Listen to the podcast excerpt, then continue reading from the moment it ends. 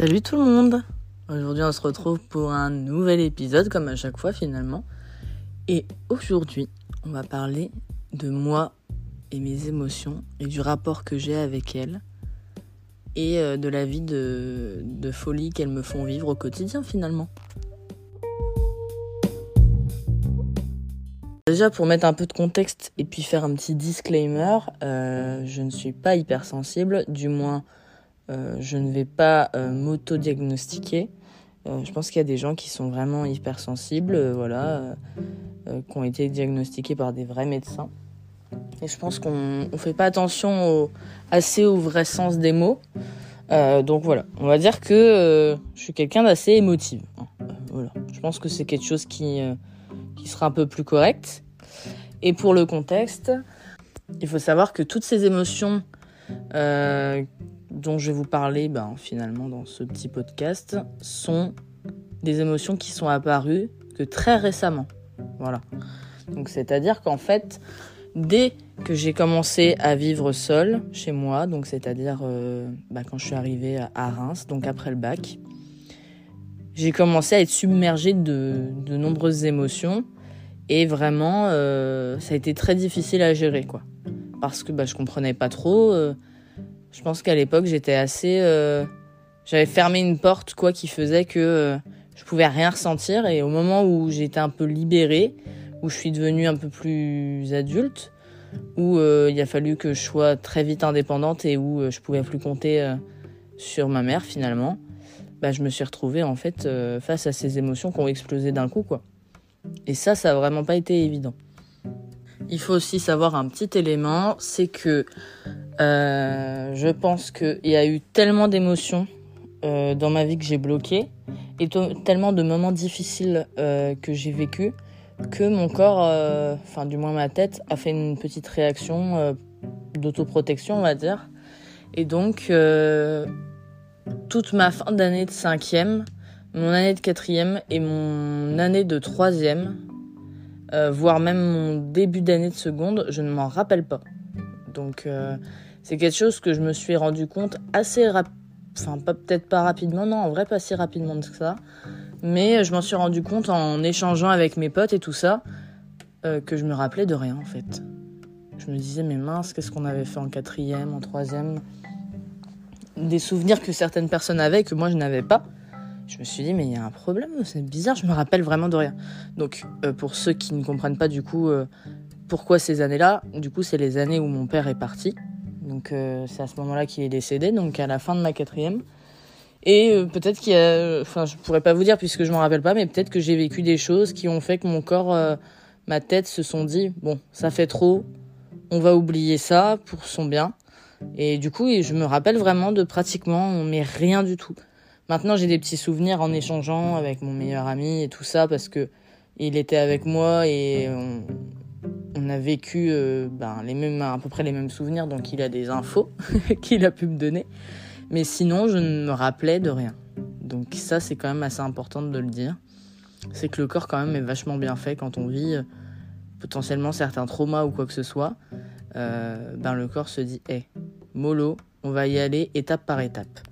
Et je pense d'ailleurs que c'est ce qui s'est passé avec mes émotions, puisque finalement, j'avais jamais autant ressenti un trop plein, un trop plein d'émotions à ce point euh, quand je vivais chez ma mère. Et au moment, comme de par hasard, où je pars de chez ma mère, où ça y est, je peux enfin respirer, où il n'y a plus euh, ce cadre euh, assez anxiogène, où, ben, très sincèrement, ma mère, moi, je la considère comme une menace à l'heure actuelle. Ben, du coup, c'est vrai que tout de suite, je pense que mon corps s'est dit bon, ça y est, elle est safe maintenant. On va peut-être relâcher la pression parce que c'est quand même une sacrée cocotte minute et à tout moment ça explose. Et puis alors là, je me suis fait submerger quoi. Alors pour cet épisode, je voulais m'organiser de façon assez différente, enfin du moins d'une façon assez particulière, puisque quand je parle de choses qui sont assez sensibles, j'ai tendance à m'égarer, j'ai tendance à divaguer sur d'autres sujets, puis on s'y perd, et puis je, je, vous perds aussi un petit peu. Donc du coup, je me suis dit que ça pouvait être pas mal euh, de se référer à chaque émotion forte que j'ai ressentie, et pourquoi, enfin comment je les ressens, euh, comment elles sont provoquées, euh, comment peut-être je les contrôle, ce genre de choses.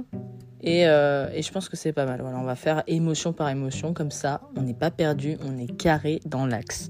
Alors je pense que l'émotion la plus forte qui est chez moi, et en vrai c'est assez kiff kiff. Il y a celle-ci, mais il y en a une autre. C'est la tristesse qui est du coup en forte compétition avec l'anxiété.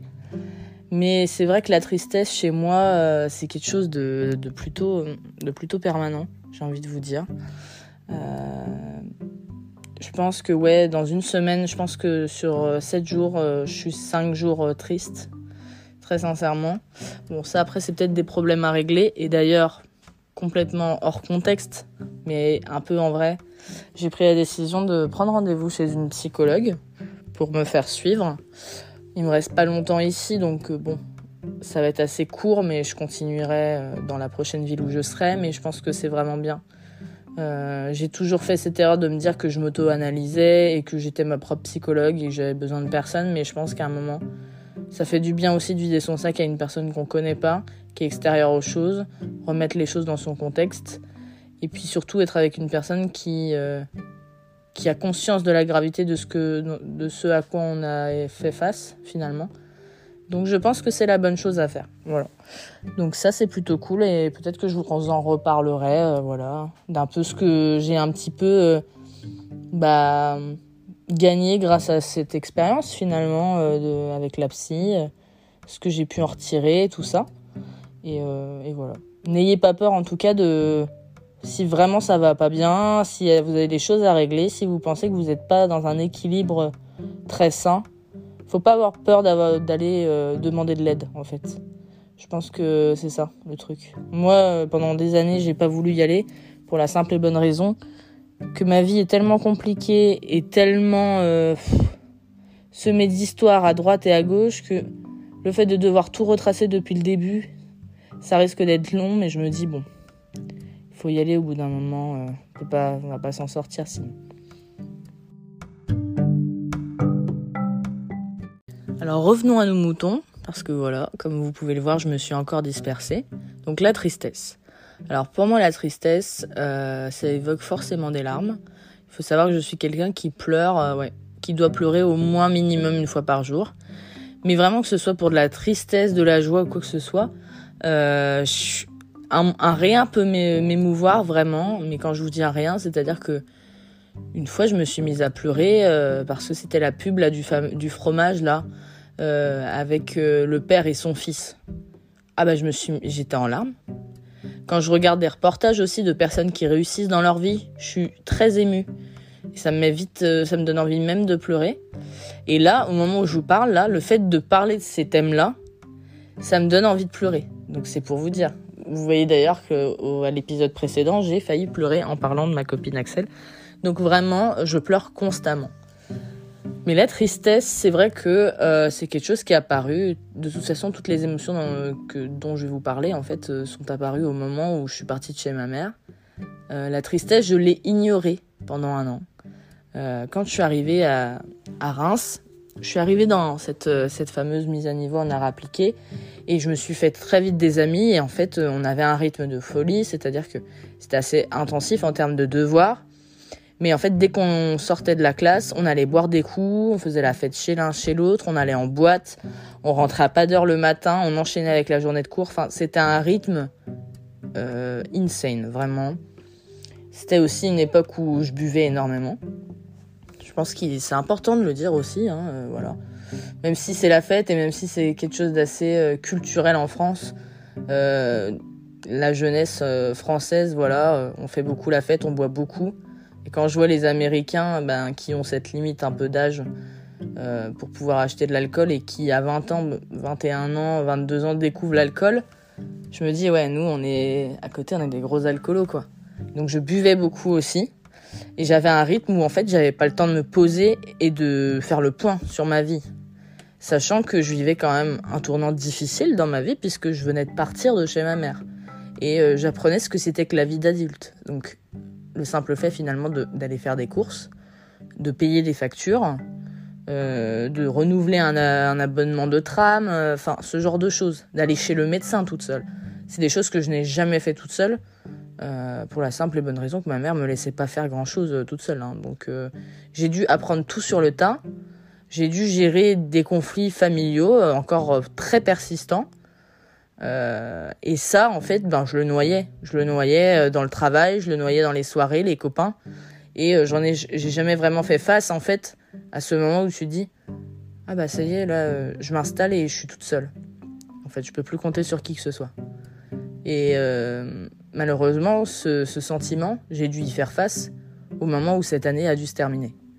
Et là, ça a été, euh, là, ça a été très compliqué.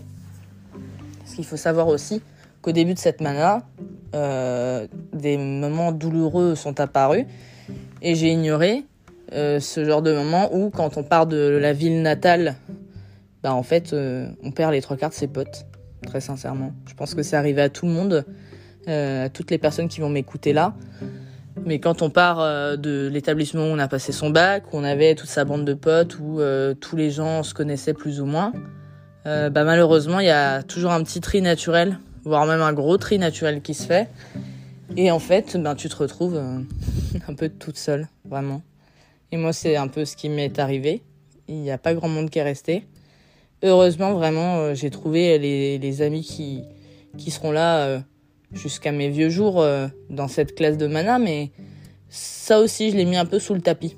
Je pense que cette année-là, ça a été vraiment euh, ouais, la matérialisation de vas-y, je mets mes problèmes sous le tapis, puis on verra plus tard, quoi. Sauf que euh, le plus tard a été terrible. En fait, j'avais fait un, vœu en, en, BTS design d'espace où je n'ai pas été prise et je n'avais pas d'autres vœux secours, donc j'ai été obligée d'aller à la fac. Et alors, je n'aime pas m'autodiagnostiquer, mais je pense vraiment avec le recul qu'à ce moment-là, je tombe en dépression. Parce que j'ai toute la charge émotionnelle de l'année de mana que j'ai ignorée, totalement. J'ai tous mes amis qui ont été pris dans leur filière artistique qu'ils voulaient. Pendant que moi, qui, euh, qui est quand même une personne plutôt orgueilleuse et, et qui euh, est assez difficile avec moi-même, qui me, qui me permet jamais de faire trop d'erreurs. Je me retrouve en fait comme une nulle à la fac. Il faut savoir qu'en plus, moi, j'avais une très mauvaise opinion des gens qui allaient à la fac. Pour moi, c'était des gens qui savaient pas quoi faire de leur vie, qu'en foutaient pas une, euh, qui étaient un peu, euh, voilà, qui allaient pour euh, histoire d'aller quelque part, quoi. Bon, j'ai bien compris qu'après, il y avait des gens vraiment qui étaient passionnés et qui, voilà, qui c'était, ça leur, enfin, ils y allaient pour le plaisir d'apprendre ce qui allait finalement constituer leur métier. Mais pour moi, se retrouver à la fac, c'était avoir raté sa vie. Et donc j'ai tous mes potes qui sont partis. Moi, je rate ma vie. J'ai pris en plus un appart en conséquence qui ne me sert plus à rien du coup. Et surtout, le pire du pire, je vous dis ça, mais on est en septembre, euh, je sais plus, peut-être 2020 je, ou 2019, je ne sais plus. Mais qu'est-ce qui se passe? En mars de l'année d'après, je vous le donne en mille, le Covid. Et moi, j'ai vraiment la choucoumoune, quoi. C'est-à-dire qu'il y a tout qui me tombe dessus. Moi, je me retrouve à une fac d'anglais, je m'en bats les reins, en fait. J'arrive pas du tout. Genre, euh, je suis toute seule, j'ai plus d'amis à Reims. Tout le monde est parti. J'ai pratiquement plus d'argent non plus. Et ça, ça a été très compliqué. Je me suis retrouvée avec, euh, avec des moments où mes voisins ont dû payer mes courses. Donc je dois tout gérer d'un coup, mais là je m'effondre. C'est-à-dire que je passais pas une journée sans être en larmes. À l'époque, euh, avec mon copain de l'époque, Pierre, on va quand même lui donner un nom. Euh, bah, en fait, euh, vraiment, je sais. Enfin, s'il n'était pas là, je pense que j'aurais sombré et en fait, je ne serais même pas là pour vous parler, quoi. J'étais vraiment dans un état où je me suis dit, il y aura pas de porte de sortie, c'est terminé. Tu as raté ta vie, Colline. Et euh, en fait, tu vas aller dans une fac, tu n'arriveras pas à passer les ton année parce que de toute façon, moi, je suis quelqu'un si je suis pas passionné, je me mets pas à fond. Donc c'était mort. Je me suis dit c'est fini. Je vais me retrouver caissière là. Euh, là, le rêve d'être architecte, c'est terminé en fait. J'ai merdé, j'ai pas assuré mes arrières, et là, je suis comme une conne. Et vraiment, vraiment, je l'ai très mal vécu. Je me suis demandé, mais vraiment, je, je, vais pas vous mentir, j'ai vraiment, je me suis dit, je, je veux mourir en fait. C'est terminé. Et dans ces moments-là, on se dit, mais il n'y a pas de solution.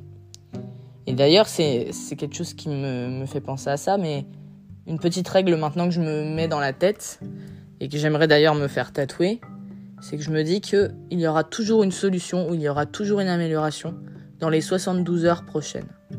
Voilà, je me le dis tout le temps, et c'est vrai que ça me permet de relativiser, de me dire, là c'est la merde, là ça va vraiment mal, mais dans 72 heures, il y aura forcément quelque chose qui fera qu'on sera un peu dépatouillé de, ce, de guépier. Et en général, franchement, je pense que dans 98% des cas, ça a vraiment marché. Donc voilà, vous aurez cette petite astuce si à un moment vous ne voyez pas le fond du trou. Et ça marche plutôt bien. Franchement, je suis plutôt fière. Mais du coup, ouais, j'avais l'impression de ne pas avoir, de ne jamais avoir euh, de, chance dans ma vie, euh, que voilà, c'était terminé, que j'avais tout loupé. Et en fait, on saura par la suite, je vous la fais en bref, que euh, bah voilà, j'ai pu intégrer euh, un, un, programme de réorientation, j'ai pu être coaché par des personnes et j'ai pu parler avec des gens et aller mieux. Et, et heureusement, j'ai été pris dans la filière dans laquelle je suis actuellement. Mais ça a été une, de mes, une des périodes les plus noires de ma vie parce que j'ai dû faire face en fait à tout ce que j'avais mis sous le tapis. Et ça n'allait pas avec ma mère. Elle me, traitait comme si j'étais une moins que rien. Et, du coup, ben, déjà que moi je le pensais pour moi-même, mais en plus, si quelqu'un le valide à côté, même si c'est ma mère et que je ne prends pas au sérieux trop ce qu'elle me raconte, ben voilà, j'étais en mode, mais vraiment, je suis une moins que rien. Et vraiment, ma seule lumière, c'était, c'était Pierre qui était là, qui me disait, mais ça va aller. C'est une année difficile, mais tu vas arriver à rebondir, ne t'inquiète pas. Et franchement, euh, voilà, entourez-vous de ces gens-là euh, qui sont un peu vos lumières quand vous êtes dans un tunnel, qui sont là pour espérer et y croire à votre place parce que vraiment c'est très très important. C'est très très important et d'ailleurs, ben, je ne pense pas qu'il passera par là, mais je, ne, je jamais assez remercier Pierre pour tout ce qu'il a fait dans ma vie et pour la présence qu'il a eue auprès de moi parce que je suis quelqu'un d'épuisante. Quand on est ami avec moi, c'est difficile parce que ben du coup toutes ces émotions là ben j'étouffe un peu tout le monde avec mes problèmes, avec mon quotidien en général, avec ma vie de famille compliquée. Et euh, je peux comprendre que c'est difficile de vivre à mes côtés. Et franchement, je le remercierai, mais jamais assez d'avoir euh, bah, tenu en fait, et de tenir encore, et, et d'être là malgré malgré tout ce qui a pu se passer quoi. Alors on va pas parler tout de suite de l'anxiété, je pense qu'il y a une émotion un petit peu plus importante. Une émotion qui est assez rare finalement dans mon quotidien, euh, puisque finalement je pense que cette émotion-là euh, est camouflée par la tristesse. Et euh, je pense que je suis pas quelqu'un de très sanguine en vrai. Et, et j'ai tendance souvent à m'accabler des choses. Donc du coup je pense que c'est pour ça que j'y fais pas vraiment face. Mais c'est la colère. Donc pour moi la colère, elle se matérialise euh, souvent avec la jalousie en vrai. Voilà. Euh, l'injustice, c'est un peu voilà, c'est un peu le trio. Voilà. Parce que je suis pas quelqu'un de jalouse euh, comme on pourrait se l'imaginer. Enfin, je sais pas, vous êtes avec un avec quelqu'un et puis la personne, je sais pas, vous dit pas que elle traîne avec telle personne et hop, t'es jalouse, tu vois. Non, moi je suis pas jalouse pour 10 sous. Enfin, je trouve que c'est pas sain dans un couple. Je trouve que c'est pas sain dans une amitié. Si t'as confiance en la personne, il n'y a pas de raison d'être jaloux en fait. Et si la personne ben, prend la décision de te mettre de côté et de choisir quelqu'un d'autre, ben, c'est que ça ne devait pas se faire. Donc pour moi, la jalousie euh, n'est pas spécialement présente après. Hein. Peut-être qu'elle apparaîtra plus tard.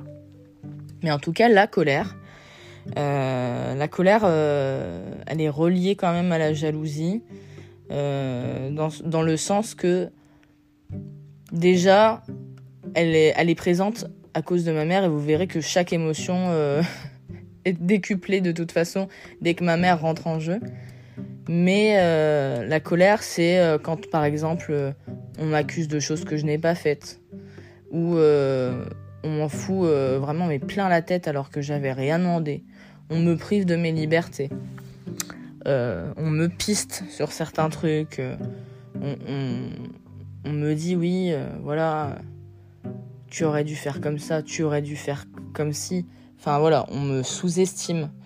Donc la colère, elle apparaît là, et surtout un exemple qui peut être assez flagrant.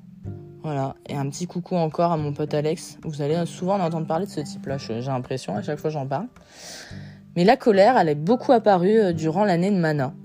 Pour une simple et bonne raison, c'est que moi, je me retrouve dans un euh, logement crous, voilà, euh, à Reims, donc juste en face de la fac, pour ceux qui connaissent. Et je vis dans, dans, un 18 mètres carrés, meublé, voilà, rien de très extraordinaire, à vrai dire. Mais j'étais plutôt contente d'avoir mon propre lieu de vie. Hein. J'étais très contente de pas vivre chez ma mère et d'avoir mes propres règles, d'avoir ma propre routine.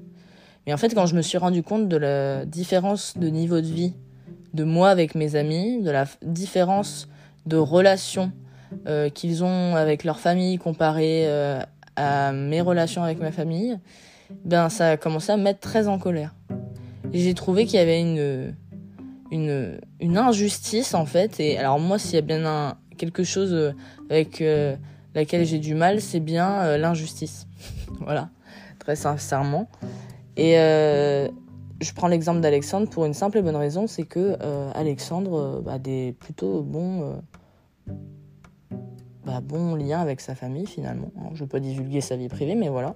Il s'entend plutôt bien avec sa famille. Et sa famille a, disons, plus de moyens que la mienne. Et à l'époque, j'étais mais très très en colère parce que moi, en fait, je galérais pour tout. Je galérais pour aller chercher mes courses alors que j'avais pas de voiture. Donc je me tapais des sacs entiers à porter, à prendre des bus, euh, je sais pas combien pour arriver chez moi. Enfin, je m'épuisais juste pour aller faire des courses. Et en même temps, ben en fait, euh, j'avais des potes, dont ce fameux Alexandre, où les parents venaient rapporter les courses, les parents payaient le loyer, les parents donnaient de l'argent pour euh, que tu puisses partir en vacances, pour que tu puisses aller à une soirée, les parents faisaient ci. Et moi j'étais là, mais c'est dégueulasse. J'étais en colère. Alors parfois, ça m'arrivait du coup de lui faire des réflexions et de m'engueuler un peu avec, eux, avec lui parce que j'étais en mode, mais c'est pas juste. Enfin, moi, qu'est-ce que j'ai fait dans ma vie pour me retrouver avec une situation aussi instable? Je n'ai rien demandé en fait. Et c'est pour ça, petit aparté, qu'il est important de faire un enfant pour les bonnes raisons. Parce qu'un enfant n'a jamais demandé à naître et si euh, vous le faites naître dans une famille instable, ben, il risque de se poser les mêmes questions que moi, qui sont mais qu'est-ce que, qu'est-ce que j'ai fait au bon Dieu pour être là? Je n'ai jamais demandé à être là. Pourquoi on m'inflige ce genre de choses? Est-ce que je l'ai vraiment mérité? Est-ce que j'ai fait quelque chose qui aurait pu faire qu'on me punisse de cette façon? Alors qu'en fait, pas du tout. Pas du tout. Je veux dire, euh, je n'ai, je n'ai pas à me sentir coupable de tout ce qui s'est passé dans ma famille. Euh, je n'ai pas à me sentir coupable de la relation que j'ai avec ma mère. Je voilà, je, suis malheureusement une victime. Et donc du coup, j'étais très en colère contre Alexandre. Et, euh, je lui disais pas non plus euh, en face comme ça, mais peut-être qu'il va l'apprendre un peu lors de cette écoute. Mais j'étais vraiment jalouse. J'étais vraiment jalouse et en colère. Je me disais mais lui, il a trop de chance quoi. C'est trop facile pour lui. En fait, il va à l'école et il n'a pas à soucier des factures, il n'a pas à soucier euh, d'aller faire ses courses. Et du coup, ça m'énervait. Des fois, il me disait, euh, enfin, on parlait de paperasse et tout, il comprenait pas parce que c'est pas lui qui gérait. Et moi, ça m'énervait. J'étais là, mais moi, c'est pas juste en fait. On m'oblige à devenir plus adulte euh, que ce que j'ai envie d'être et que ce que mon âge en fait devrait autoriser. Et j'étais, mais j'étais très en colère, vraiment. Et euh, je me disais, mais les gens ont de la chance, ils se rendent pas compte, c'est pas juste. Enfin, vraiment, j'étais, j'étais très en colère par rapport à cette injustice. Surtout que ben, je me disais, mais je comprends pas. Euh, je fais tout pour que tout aille bien dans ma vie et il m'arrive toujours des trucs. Enfin, que ça soit dans la mana ou, même à l'heure actuelle. Hein. Je suis toujours très en colère sur ça. Je me dis, mais je comprends pas. Enfin, je fais tout pour que tout aille bien et j'ai toujours plein de problèmes qui me tombent dessus. Alors, en effet, j'ai un peu plus de malchance que la plupart des gens. Bon, c'est tout, ça arrive, hein. Mais euh, c'est vrai que ça me ça met en run, quoi. Genre, euh, j'ai tendance, voilà. Et puis du coup, j'ai tendance à, enfin, je me plains des choses qui m'arrivent, mais j'ai tendance aussi à m'auto-saboter. C'est-à-dire qu'à finalement provoquer les choses qui m'énervent et alors ça, ça n'a aucun sens. Un exemple tout bête, mais je vais être en colère en me disant mais ah mais ça m'énerve, voilà je stresse euh, pour tel oral demain et tout ça, mais Colline, t'avais trois semaines pour préparer ton oral, tu t'y mets au dernier moment.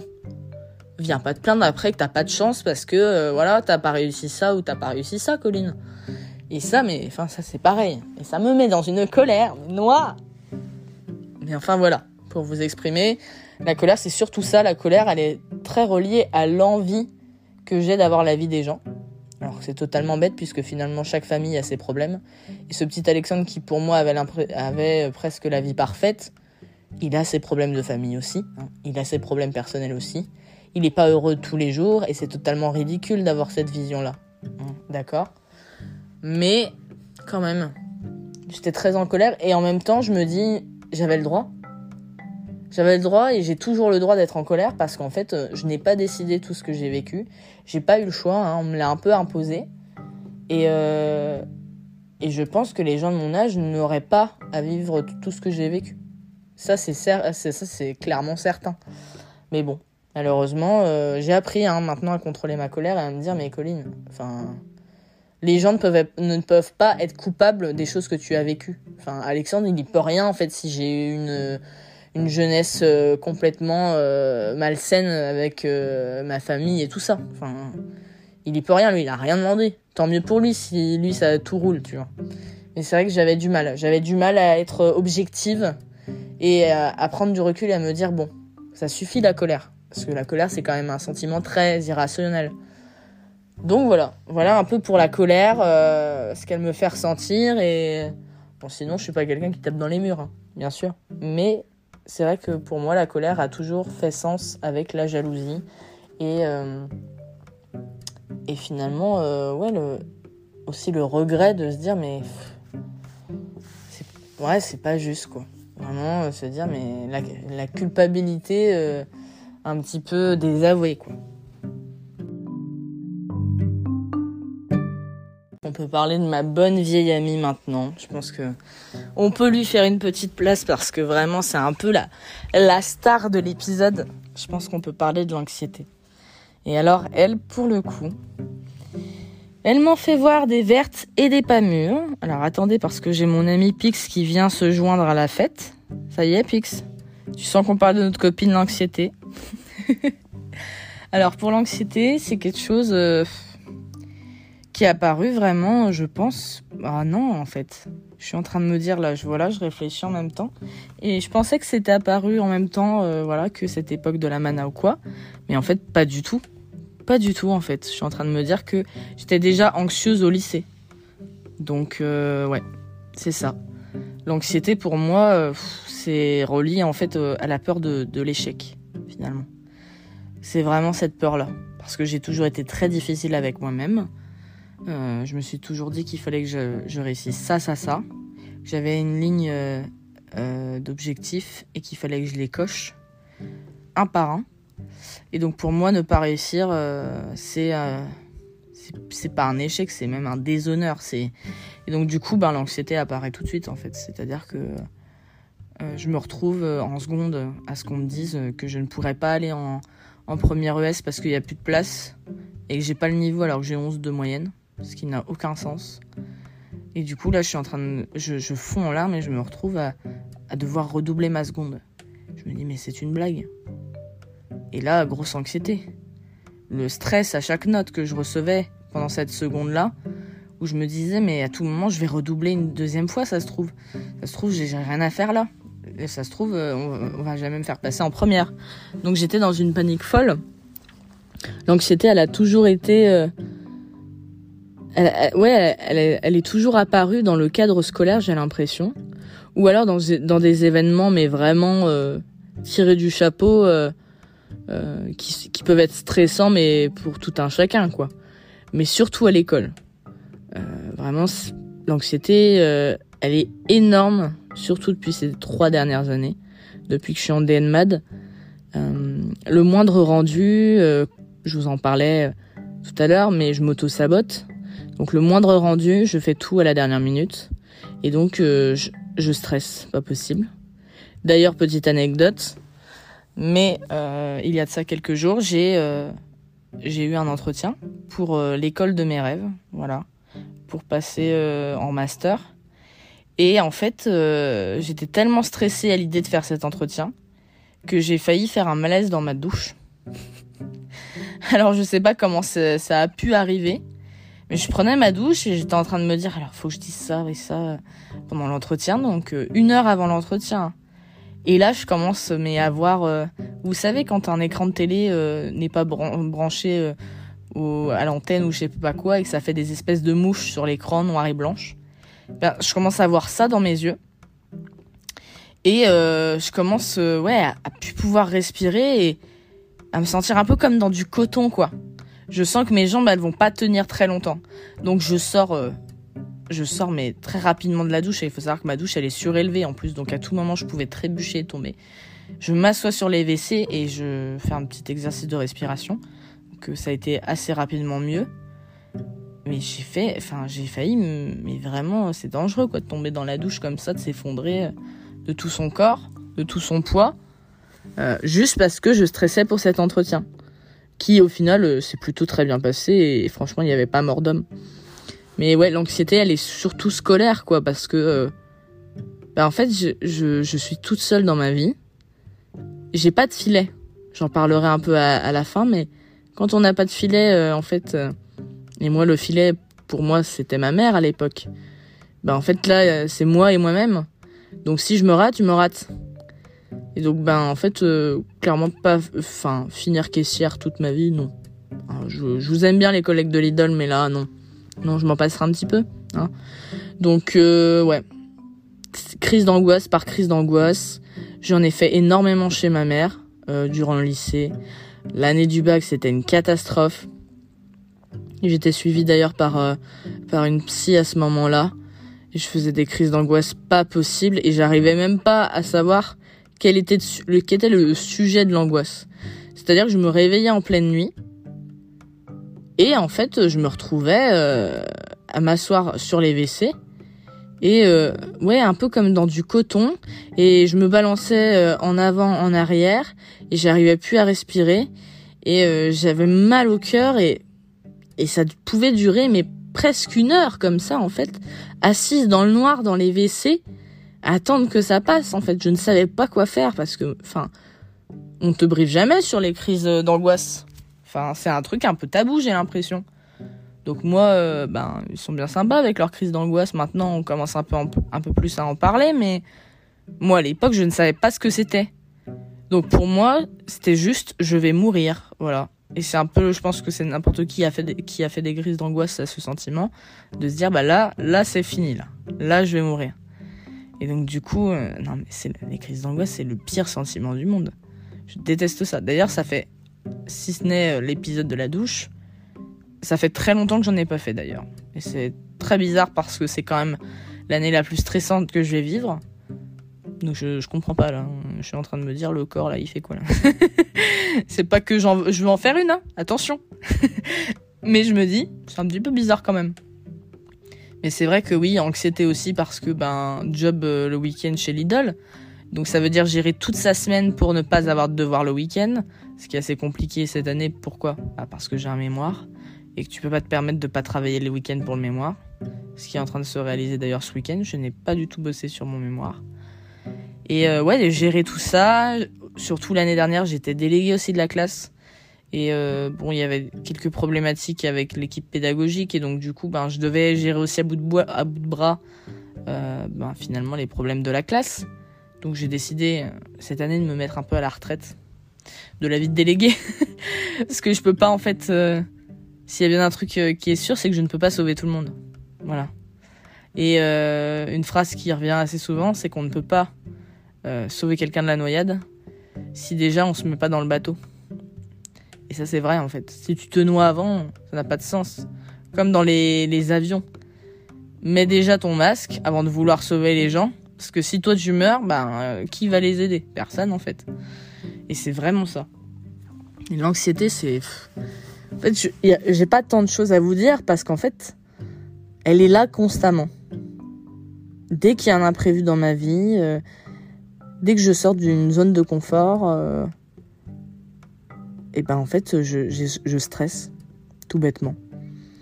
Je vais aller voir des copains à Paris. en vrai, ça va un peu mieux, mais le fait de devoir se donner rendez-vous à un endroit, de devoir chercher le chemin que je dois emprunter à pied sur Paris, ça me stresse. Quand il faut prendre plein de transports pour aller en vacances euh, et tout ça, ça me stresse.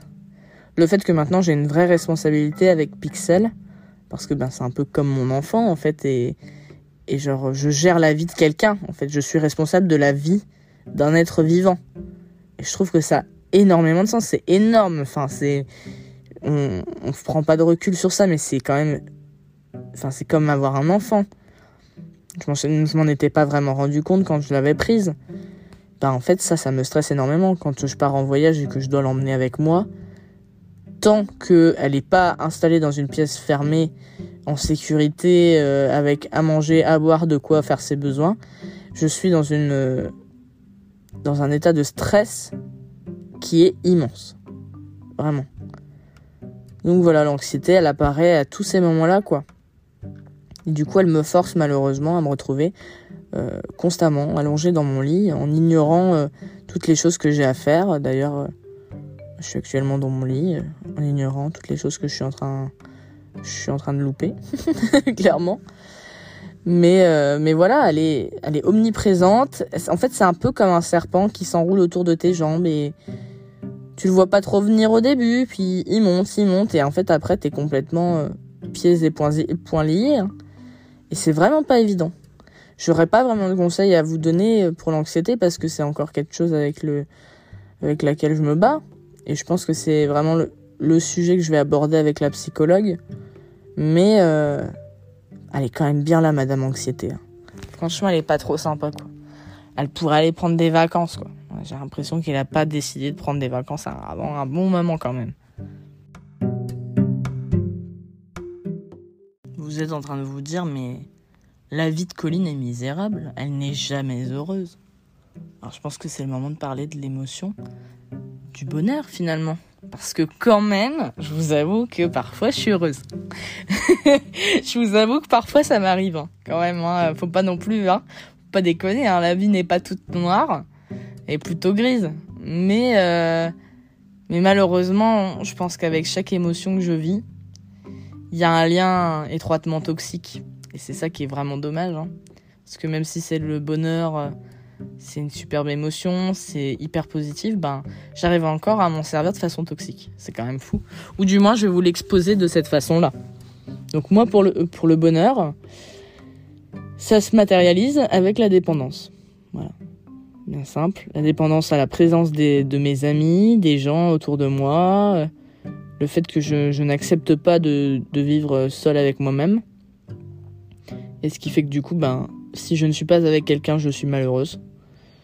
Et d'ailleurs, ça rejoint le sujet que j'ai pu écouter dans le podcast de Lena Situation avec sa meilleure amie Solène, où il parle de d'extraverti et d'introverti.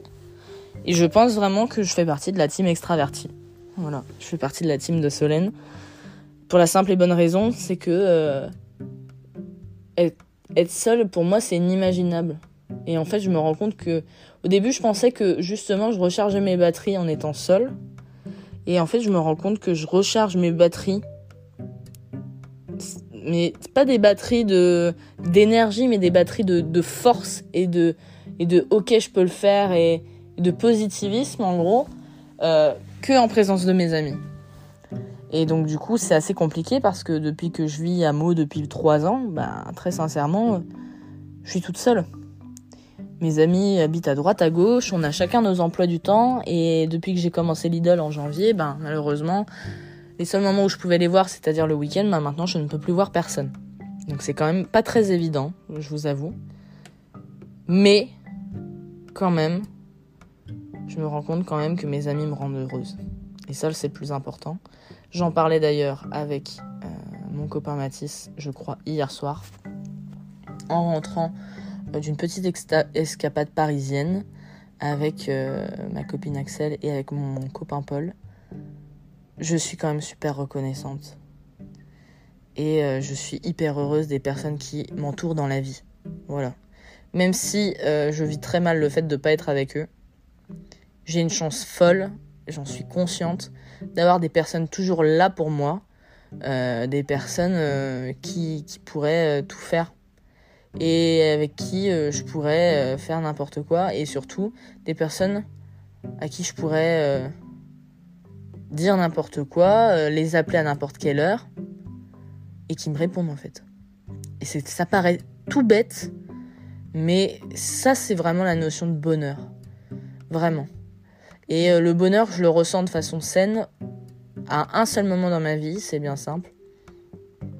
C'est quand je vois euh, une partie de ma famille euh, avec qui je m'entends très bien. Voilà. Donc ma marraine et mon frère. Quand je les vois, je suis vraiment heureuse, de façon saine. Je suis vraiment heureuse d'être avec eux, voilà je trouve que, je trouve que c'est assez réconfortant d'être avec des personnes qui nous connaissent et qui nous connaissent depuis qu'on est gamin. Voilà. Euh, vous allez me dire, bah oui, mais pour vous c'est peut-être assez basique parce que vous avez une famille, euh, des grands-parents, euh, les amis de votre famille et tout ça, donc vous avez beaucoup de gens qui vous connaissent depuis que vous êtes gamin. Moi, j'ai personne à part mon frère et, et ma marraine en fait.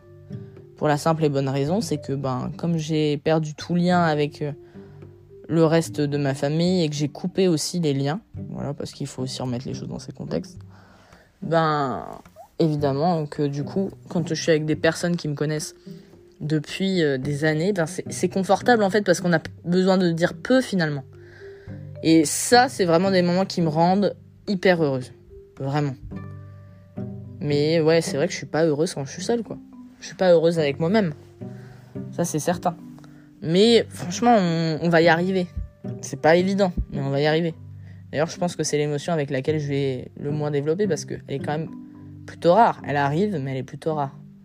Mais vraiment, euh, je le ferai à la fin de cet épisode. Mais si, je peux bien remercier euh, quelque chose ou quelqu'un, c'est bien les gens qui sont autour de moi euh, à l'heure actuelle et, qui me donnent cette, cet oxygène et, cette bulle de, bonheur à travers bah, toute cette forêt très sombre. Parce que franchement, si j'avais pas un peu de bonheur, genre si j'avais pas ces 15%, bah écoutez, je donnerais pas cher de ma peau, finalement. Hein, euh, j'ai envie de dire. Je sais pas, non mais attendez. Pas de bonheur, bah c'est un peu comme pas de bras, pas de chocolat, quoi. La vie euh, est tellement courte, en fait, pour, euh, pour ressentir que des émotions négatives, ce serait trop dommage. Vraiment. Donc j'espère vraiment euh, que ça, ça va aller de mieux en mieux. Et je pense que oui, en vrai, puisque c'est la fin de ce chapitre à mots, euh, qui n'a pas été le chapitre le plus heureux de ma vie. Et euh, j'espère pouvoir entamer un prochain chapitre dans une ville qui a l'air de plus me plaire, dans une école qui pourrait être incroyable. Je croise très fort les doigts et vraiment envoyez-moi toutes vos bonnes ondes pour que je puisse être prise dans cette fameuse école, là où j'ai fait mon entretien. Mais si c'est le cas et si je peux vraiment réaliser mon rêve d'aller là-bas, de prendre un appart là-bas un peu plus grand que ce que j'ai, de... ce serait vraiment un vrai bonheur. Et là, pour le coup, on pourrait expérimenter euh, le bonheur. Et je pourrais potentiellement vous refaire un, un autre épisode en, en mode euh, bah, saison 2, euh, un an après. Qu'est-ce qu'il advient Quelle est la part de bonheur en moi Quelle est la part d'anxiété Quelle est la part de ci, de ça Parce que c'est vrai que Là, à l'heure actuelle, si on fait un point, les amis, on a, je pense, en termes de colère, on a une part à peu près de 2%. Pour l'anxiété, je pense qu'on est sur un bon, euh, un bon 65%. Euh, on avait quoi? On avait le bonheur. Le bonheur, ouais, je pense qu'on est sur un petit 15. Ça nous fait quoi déjà? On est déjà sur 60. 17, 76. Il y aura aussi un peu d'amour, évidemment. Je pense qu'on va en parler tout de suite.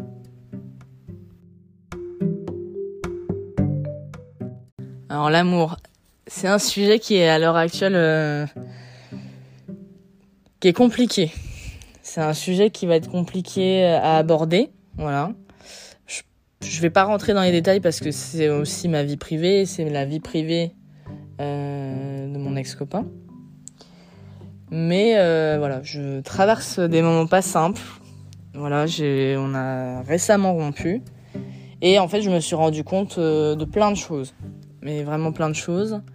Euh, qui font qu'en fait, je n'avais j'avais encore pas un très bon rapport avec l'amour en fait. J'avais encore un rapport malsain je tiens à vous le dire. Voilà je pense que c'est plus une découverte. Je me suis rendu compte en fait que j'étais totalement, mais totalement dépendante affectivement parlant euh, de mon partenaire. Vraiment. Euh, malheureusement, euh, mon ex-copain, dont j'ai parlé tout à l'heure, Pierre, c'était pas que mon copain en fait, c'était aussi mon meilleur ami, c'était mon pilier, c'était mon mentor, c'était mon exemple, c'était mon motivateur. et en fait, ben, j'ai pris la décision d'arrêter cette relation pour des raisons qui me, sont propres.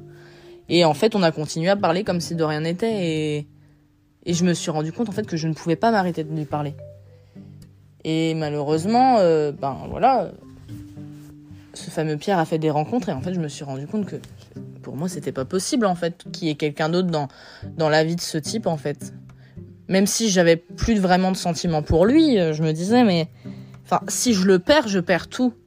Il a une place hyper importante, comme je vous l'ai dit. Euh, il m'a sauvé de, périodes où je pense que j'étais même pas. On, ne pourrait pas me sauver. Et il a réussi. Et en fait, euh, dans ces moments-là, et encore à l'heure actuelle, je me dis, mais le jour où je le perds, comment je fais? Il est clairement toute ma vie, c'est la personne la plus importante dans ma vie. Et, du coup, l'amour n'est pas sain. C'est clairement pas sain.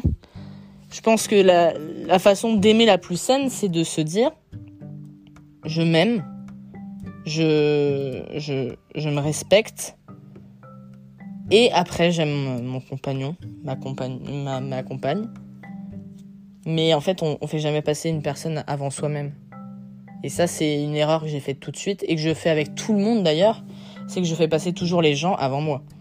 Et ça, bon, je pense que hein, c'est encore, c'est encore la daronne qui fait des siennes et qui a bouleversé mon, mon ordre sain des choses. Mais, euh, mais je fais toujours passer les gens avant moi. Je me mets toujours en dernier.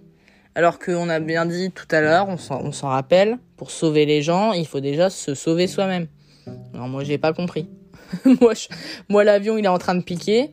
Je sors de mon siège, j'essaye de sauver les gens, bah j'ai plus d'oxygène. Bah, oh, bah, comme une conne. C'est-à-dire que je m'effondre et puis j'ai des personnes. Mais là, vraiment, euh, amour hyper malsain, en fait. On, on, avait une relation hyper saine, enfin, avec beaucoup de respect de, communication et tout ça. Mais en fait, euh, moi, j'étais en mode, ouais, je, sais, je, je, peux tout contrôler, tout va bien. Et là, au moment où ça s'est fini, ben, je me suis rendu compte que ça n'allait pas du tout. Des semaines et des semaines en larmes à me dire, mais il va trouver trois fois mieux. Euh, enfin, après, la personne va pas vouloir qu'on garde contact parce que, ben, dans la génération dans laquelle on est, euh, garder contact avec son ex, c'est pas très bien vu, hein, qu'on se le dise. Surtout quand ça fait 4 ans qu'on est ensemble. Et du coup, je me suis dit, mais comment je vais faire en fait? On va me le retirer, je vais être toute seule, ça va être affreux. Euh, qu'est-ce que je vais devenir? Enfin, il sait, tout de moi, c'est une personne à qui je parle au quotidien, c'est-à-dire qu'il il sait la moindre chose de, moi. Euh, vous le savez, mais j'ai créé ce podcast parce que je suis quelqu'un de très bavarde et qui a besoin d'exprimer énormément de choses, de débattre d'énormément de sujets. Et en fait, euh, ben, je lui envoie, mais dans la journée, je sais pas combien de vocaux je lui envoie. Je pense pas loin, pas loin d'une cinquantaine, vraiment. Et c'est pas des vocaux de 10 secondes, vous imaginez bien. Et c'est bien la seule personne qui les écoute tous et qui répond à chaque. Et, et rien que pour ça, je suis hyper reconnaissante d'avoir une personne qui fait autant attention à moi, qui s'inquiète de comment je vais, qui, qui a vraiment l'envie de pouvoir m'aider. Et c'est vrai que du coup, c'est pas du tout ça. Parce que je suis en mode, ben. J'ai besoin de son approbation pour tout. Voilà. Même pour exister. Et ça va pas du tout, en fait. Genre, euh, c'est moi la première dans ma vie. S'il y a bien une liste des personnes avec lesquels il faut faire attention, c'est déjà toi en fait. Tu ne peux pas te mettre en bas de la liste, c'est impossible. Et vraiment, moi, euh, ben, en fait, je me suis rendu compte que vraiment je le mettais avant moi. Voilà. Et pourtant, j'étais là à faire la meuf en disant on a une relation super saine. Quand je voyais les relations de mes copines, de mes copains, ou euh, genre c'était des bails de, de jalousie toxique, euh, de ouais, si tu rentres pas dans 10 minutes à la maison, je pète un câble, euh, t'es où, machin. C'était pas ça. Après, c'était une relation à distance, donc on avait notre façon de fonctionner. Et évidemment, une relation à distance ne marche pas s'il n'y a pas de la confiance, évidemment. Mais euh, c'est vrai que euh, à l'heure actuelle, il va falloir énormément de boulot pour que je puisse le descendre d'un échelon en fait, parce qu'à l'heure actuelle, il est bien plus important que moi. J'ai toujours dit, si demain on me demande de, de, de lui donner mon cœur ou de lui donner mon rein ou quoi que ce soit, je signe tout de suite. Mais vraiment. Alors que bon, je regrette, mais à un moment, il faut savoir être égoïste. Hein. Euh, et il faut savoir se mettre vraiment au premier plan et se dire, hé, c'est ma santé qui va en premier. C'est euh, ma vie en premier. Et ce qui est bête parce qu'en fait, lorsque j'ai fait le choix de mettre fin à la relation, en fait, j'ai décidé d'être égoïste. Euh, en me disant, bon, là ça va pas. Euh, je, me sauve en fait. Je me sauve parce que je vais avoir une année difficile et je peux pas gérer une personne euh, dans ma vie. Il faut que je sois un peu égoïste et que je gère mes problèmes en premier. Donc là, la démarche était bonne. Mais je, ouais, je sais pas. Là, je me suis vraiment rendu compte. J'ai pas grand chose à vous développer sur ça, mais parce que pour l'instant, j'ai pas vraiment les réponses, mais je me suis rendu compte que vraiment j'étais dépendante de lui affectivement parlant, quoi. Que vraiment il était trop présent dans ma vie, euh, qu'il avait trop de poids sur mes choix, euh, même si, euh, enfin, en général, je lui demande pas non plus 50 000 avis, mais. Mais ouais, je sais pas, il en plus, il a pas ce rôle-là, c'est-à-dire que pour lui, c'est pas une volonté même d'avoir cette puissance sur moi. Hein pas du tout quelqu'un comme ça, mais c'est moi qui l'ai mis sur un piédestal dès le début. En fait, dès le début, quand je l'ai rencontré, je me suis dit, mais déjà, comment ça se fait qu'il veuille de moi? Pour moi, genre, euh, la première fois que je l'ai vu, la première fois qu'on s'est regardé, moi j'ai eu un gros gros euh, coup de cœur. Je sais pas si c'est un coup de foudre, mais je me suis dit, ce mec ne voudra jamais de moi. Et c'était vraiment mon gros crush. Et le jour où j'ai réussi à le pécho, je me suis dit, mais comment j'ai fait? On vient pas du tout du même milieu social. Euh, il est vraiment dans une famille très très très très aisée. Moi, euh, rien, de, rien d'aisé du tout, hein, MDR. On n'a pas du tout la même éducation, euh, on n'a pas du tout eu les mêmes parcours de vie, rien. Et quand je me suis retrouvée avec, je me suis dit, mais waouh Et je pense que c'est à ce moment-là où je l'ai mis sur un piédestal énorme. Et du coup, bah, ma relation avec l'amour, elle est ignoble. Ignoble. Je peux pas vous dire plus. Je suis désolée, hein, je peux pas développer plus, mais c'est quelque chose avec euh, lequel je dois dealer en ce moment et c'est vraiment c'est vraiment pas évident quoi. Vraiment euh, je m'en passerais bien quoi. Franchement là le célibat là ça fait six mois. Bof. Je, suis pas fanat je suis pas fanat parce que je suis obligée de faire face à moi-même. Et euh, pour la première fois je dois rouler vraiment seul il n'y a pas de il a pas de pierre derrière moi là. Il faut que j'essaye de gérer tout seul et c'est vraiment bah, c'est une nouvelle épreuve encore.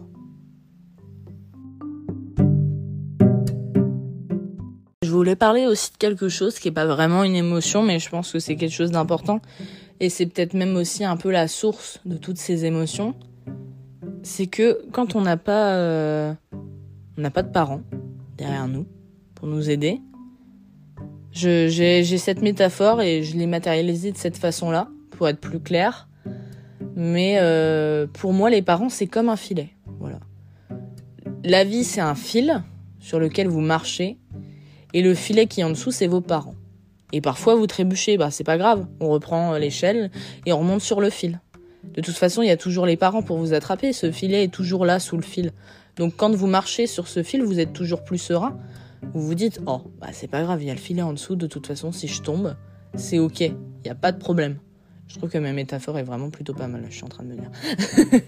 et donc du coup, moi malheureusement, je n'ai pas de filet. Je n'ai pas de filet, mais il ne, convient qu'à moi de me dire je m'en fais un. Et je deviens mon propre filet.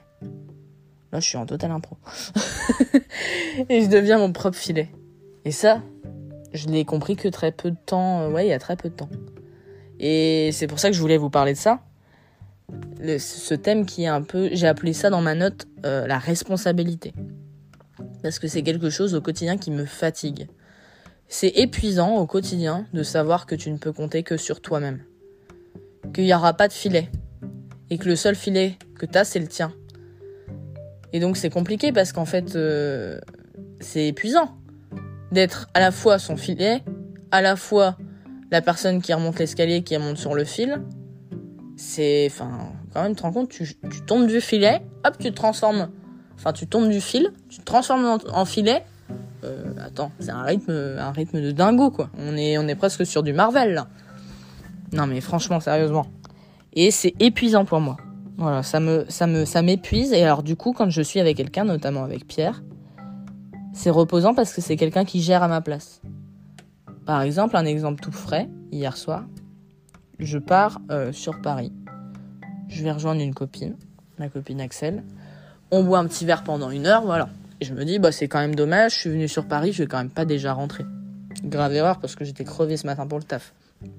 Mais donc, du coup, je prends euh, contact avec mon ami Paul et on se dit, tiens, on va se faire une petite bouffe. Mais alors là, je l'ai laissé gérer. Je l'ai laissé gérer la façon euh, de, prendre tel chemin, de se diriger à tel endroit, de choisir tel restaurant, d'aller dans tel quartier de Paris. Je l'ai laissé gérer parce qu'en fait, c'est épuisant de devoir euh, gérer tout pour moi, en fait. Ça me fatigue au quotidien. Et, euh, et j'adore ça. C'est pour ça aussi, je pense que ça me repose d'être avec mes amis. C'est que souvent, bah, je suis en mode, allez, je vous laisse gérer, moi je je ne gère plus rien parce qu'en fait dans ma vie je gère déjà tout. Je gère toutes mes factures, je gère mon chat, je gère mon habitat, je gère ma scolarité, je gère ma santé, euh, je gère les relations humaines euh, qui m'entourent. C'est épuisant en fait. Et quand ça va pas ou quoi, ben t'es obligé quand même d'aller un peu mieux parce que ben si tu sombres en fait le bateau sombre avec toi. Et ça c'est pas simple, vraiment. Donc sachez que si vous avez un filet, et je pense que la plupart des gens, vous avez un filet, sachez que les parents, c'est d'une importance capitale. Ils seront toujours là pour vous, ils vous, si c'est ça, hein, ils vous jugeront jamais, ils seront toujours là pour vous aider à n'importe quel moment. Et enfin, c'est un bonheur de se dire qu'on peut se reposer sur quelqu'un. Mais vraiment, le jour où vous pouvez plus vous reposer sur qui que ce soit, c'est éreintant. Vraiment, c'est éreintant. Et c'est pour ça euh, que voilà, euh, mais les émotions, euh, elles sont si intenses chez moi, c'est que, enfin, je, vis tout à mille à l'heure puisque je joue tous les rôles.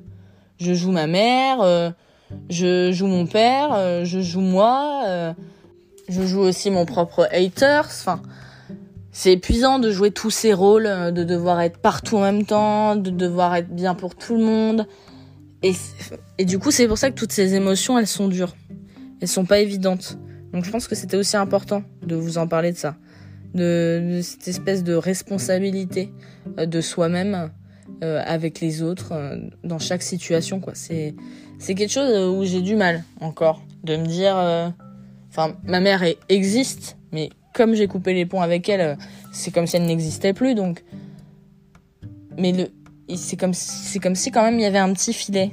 Je sais pas encore comment vous expliquer ça mais même si elle est plus là, ce filet, il est, il est très très bas, à ras du sol. Si je tombe dessus, il va pas forcément m'aider. Très belle métaphore encore, Colline, putain, bravo. Ma mère représente le filet qui est peut-être allé à 10 cm du sol. Si je tombe dedans, je vais forcément me casser quelque chose, mais ça va me retenir quand même. Le jour où elle part, très sincèrement, euh, même s'il n'a pas une grande importance, ce filet, il reste quand même un plan Y sur euh, tous les plans que j'ai. J'ai un plan A, j'ai un plan B. Bah lui c'est le plan Y, c'est vraiment euh, presque le dernier plan que je pourrais avoir si j'avais quelque chose, une problématique. Et le jour où t'as plus de plan Y, bah comment tu fais? Donc c'est vrai que c'est pas évident. C'est pas évident de devoir être seul et de devoir s'auto-gérer, d'être adulte en fait. C'est clairement ça. Alors à chaque fois que je fais un une thématique sur, euh, pour un épisode de podcast, je me fais une petite note avec ce que je vais raconter. Et j'ai noté bilan. Deux points. On va vivre un moment avec soi-même. Alors autant arriver à s'apprivoiser et s'accepter comme on est, que ce soit dans les bons comme dans les mauvais moments. Et ça, c'est bien vrai. C'est quelque chose pour moi qui est assez difficile encore à l'heure actuelle à appliquer. Quelque chose avec, euh, avec lequel je travaille encore euh, et que je, commence finalement même à peine à apprivoiser. Hein. Mais il faut savoir être heureux avec soi-même. Parce que toute la vie, on va rencontrer des gens. Hein. Il, y a, des gens qui vont rentrer dans nos vies, d'autres qui vont en sortir. Ça, c'est évident. Mais ce qui est sûr, c'est que la seule personne qui va pas partir de là, c'est bien vous. Et ne pas s'aimer, en fait, ben, c'est quand même euh, ne pas aimer sa vie et c'est quand même passer à côté de quelque chose parce que la vie est tellement courte et ça, je pense que ce sera un sujet euh, aussi d'un autre épisode de podcast. Ma, ma, peur de la mort, ma peur de la, ouais, de la, comment on pourrait dire, de la friabilité. Ouais, je pense que ça peut se dire. De la friabilité de la vie. C'est-à-dire qu'à tout moment, ça peut s'arrêter. À tout moment. Vous allez faire vos courses, il y a un cinglé qui arrive, qui tire sur tout le monde, c'est terminé. Il y a des gens aux States, ils vont à l'école, ils vont dans un cours de maths, deux minutes après, ils se font fusiller. La vie peut s'arrêter à tout moment. Si quelqu'un décide de vous retirer la vie pour X ou Y raison, même, même pas mérité ou quoi, hein, la vie peut s'arrêter. Si votre cœur décide de s'arrêter de battre, il s'arrête de battre. Si demain, bah, vous avez une leucémie, bah, vous avez une leucémie. Donc la vie est tellement, mais tellement fragile que ce serait quand même super bête de se dire oh non, je peux pas t'encadrer en se parlant à soi-même. Donc ça, c'est vraiment très important, je pense. C'est d'arriver à se dire bon, il y a plein de choses que j'aime pas chez moi, mais je suis quand même vachement chouette. Donc on, va y arriver, il n'y a pas de raison. Alors moi, j'arrive à me le dire euh, quand c'est pour donner une leçon à quelqu'un ou quand je débat avec quelqu'un. Donc là, par exemple, dans ce podcast, je peux me le dire. Je me trouve quand même relativement chouette. Malgré les choses que j'ai vécues, je suis vachement fière de moi. D'ailleurs, c'est euh, un des sujets euh, d'un de mes reels pour un épisode où j'en parle justement. Je suis vachement fière de moi parce que malgré tout ce que j'ai traversé, je suis quand même, euh, voilà, je suis quand même quelqu'un de vachement bien. Mais en vrai, quand tu es face à toi-même dans ton miroir, euh, c'est beaucoup plus difficile de se le dire, hein. très sincèrement. Mais il faut y arriver. Il faut, c'est un exercice de tous les jours. On, va, on va tester. Enfin, c'est pas qu'on va tester, c'est qu'on va s'entraîner. Et à un moment, ben, je vous jure qu'on y arrivera. Hein.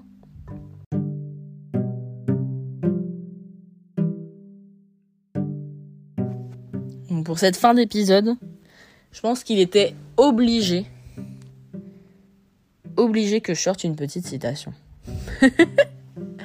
une citation que j'ai, qui m'est tombée un peu dessus, en vrai, et moi j'aime bien quand les choses me tombent dessus, euh, parce que finalement je, les ressors comme ça dans un podcast, et je me dis tiens c'est peut-être signe.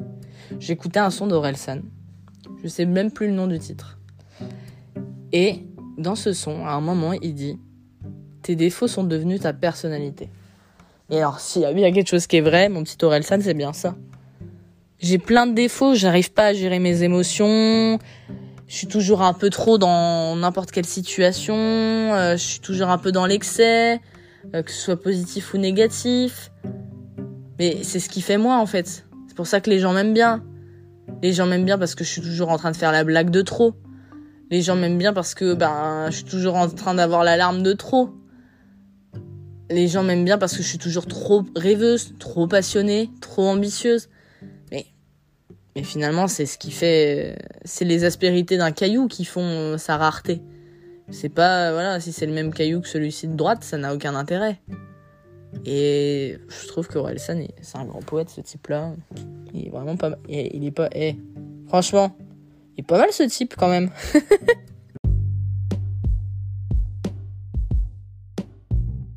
bon, allez, cette fois-ci, on finit vraiment l'épisode. Je voudrais quand même remercier des gens importants dans ma vie et euh, qui malheureusement doivent se, heurter à toutes ces émotions au quotidien.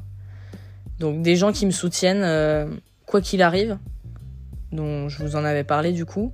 Ma copine Elsa, ma copine Axel, Pierre, qui est mon ex maintenant, mon ami Mathis, et il y en a plein d'autres, Paul, Quentin, il y en a énormément hein, euh, qui sont là au quotidien, mais eux c'est vraiment les, les plus importants.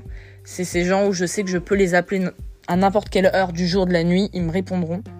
Et euh, ce qui a été le cas d'ailleurs quand j'ai perdu mon chat récemment, j'ai appelé Mathis à 3 heures du matin. Et j'ai pleuré pendant 2 heures au téléphone avec lui. Et il était là et c'était pas fun pour lui. Mais il est là, il est toujours là. Voilà, donc ces gens-là, bah merci. Merci d'être là. Merci de me supporter. Merci de me prendre avec euh, bah, mes atouts, entre guillemets, et aussi mes défauts, finalement. J'ai beaucoup, beaucoup d'amis. Mais s'il y avait euh, une petite liste d'amis à garder, c'était bien eux. Voilà. Et, merci de, faire autant d'efforts et de d'essayer de comprendre un peu qui je suis, mon passé et, et de faire avec parce que c'est pas évident. Voilà. Je sais que je peux être un boulet, que ma vie est un boulet que je traîne et que parfois, ben, j'essaye un peu de délester mon boulet sur la cheville d'un copain. Donc c'est pas évident parce qu'on a tous notre vision euh, de d'un schéma familial euh, basique. Et quand on entend euh, certaines anecdotes de ma vie, ben on se dit mais comment je gère ça? C'est pas évident d'avoir une amie qui est tout le temps en larmes tous les quatre matins, qui est excessivement heureuse après la minute d'après, c'est pas pas simple. Donc merci d'être là. Voilà. Et merci de, de répondre la nuit si ça va pas. Je vous mettrai sur le testament, promis les copains. Donc voilà, c'est la fin de cet épisode. J'espère que ça vous a plu. Je pense que c'est l'épisode le plus long. Mais en même temps, il y avait tellement de choses à dire et encore tellement de choses que je n'ai pas dit. Mais bon, si je commence à, à faire des tirades pas possibles, on s'en sort plus. Hein. Je vous fais des gros bisous. J'espère que cet épisode vous a plu. N'oubliez pas, vous pouvez noter sur Spotify. Je sais pas comment ça se passe sur Apple Podcast, mais vous pouvez mettre des petites étoiles. Vous abonner, c'est super important. Ça permet de me faire référencer un petit peu plus haut dans la liste. Et peut-être un jour je percerai, les gens écouteront mes problèmes à tout va. Donc merci de m'écouter encore. Merci à tous ceux qui se sont abonnés, à tous ceux qui repartagent dans leur story quand ils écoutent mes épisodes. C'est un vrai plaisir de partager ces échanges avec vous. Et puis je vous dis bah, à la semaine prochaine comme d'hab. Allez, ciao ciao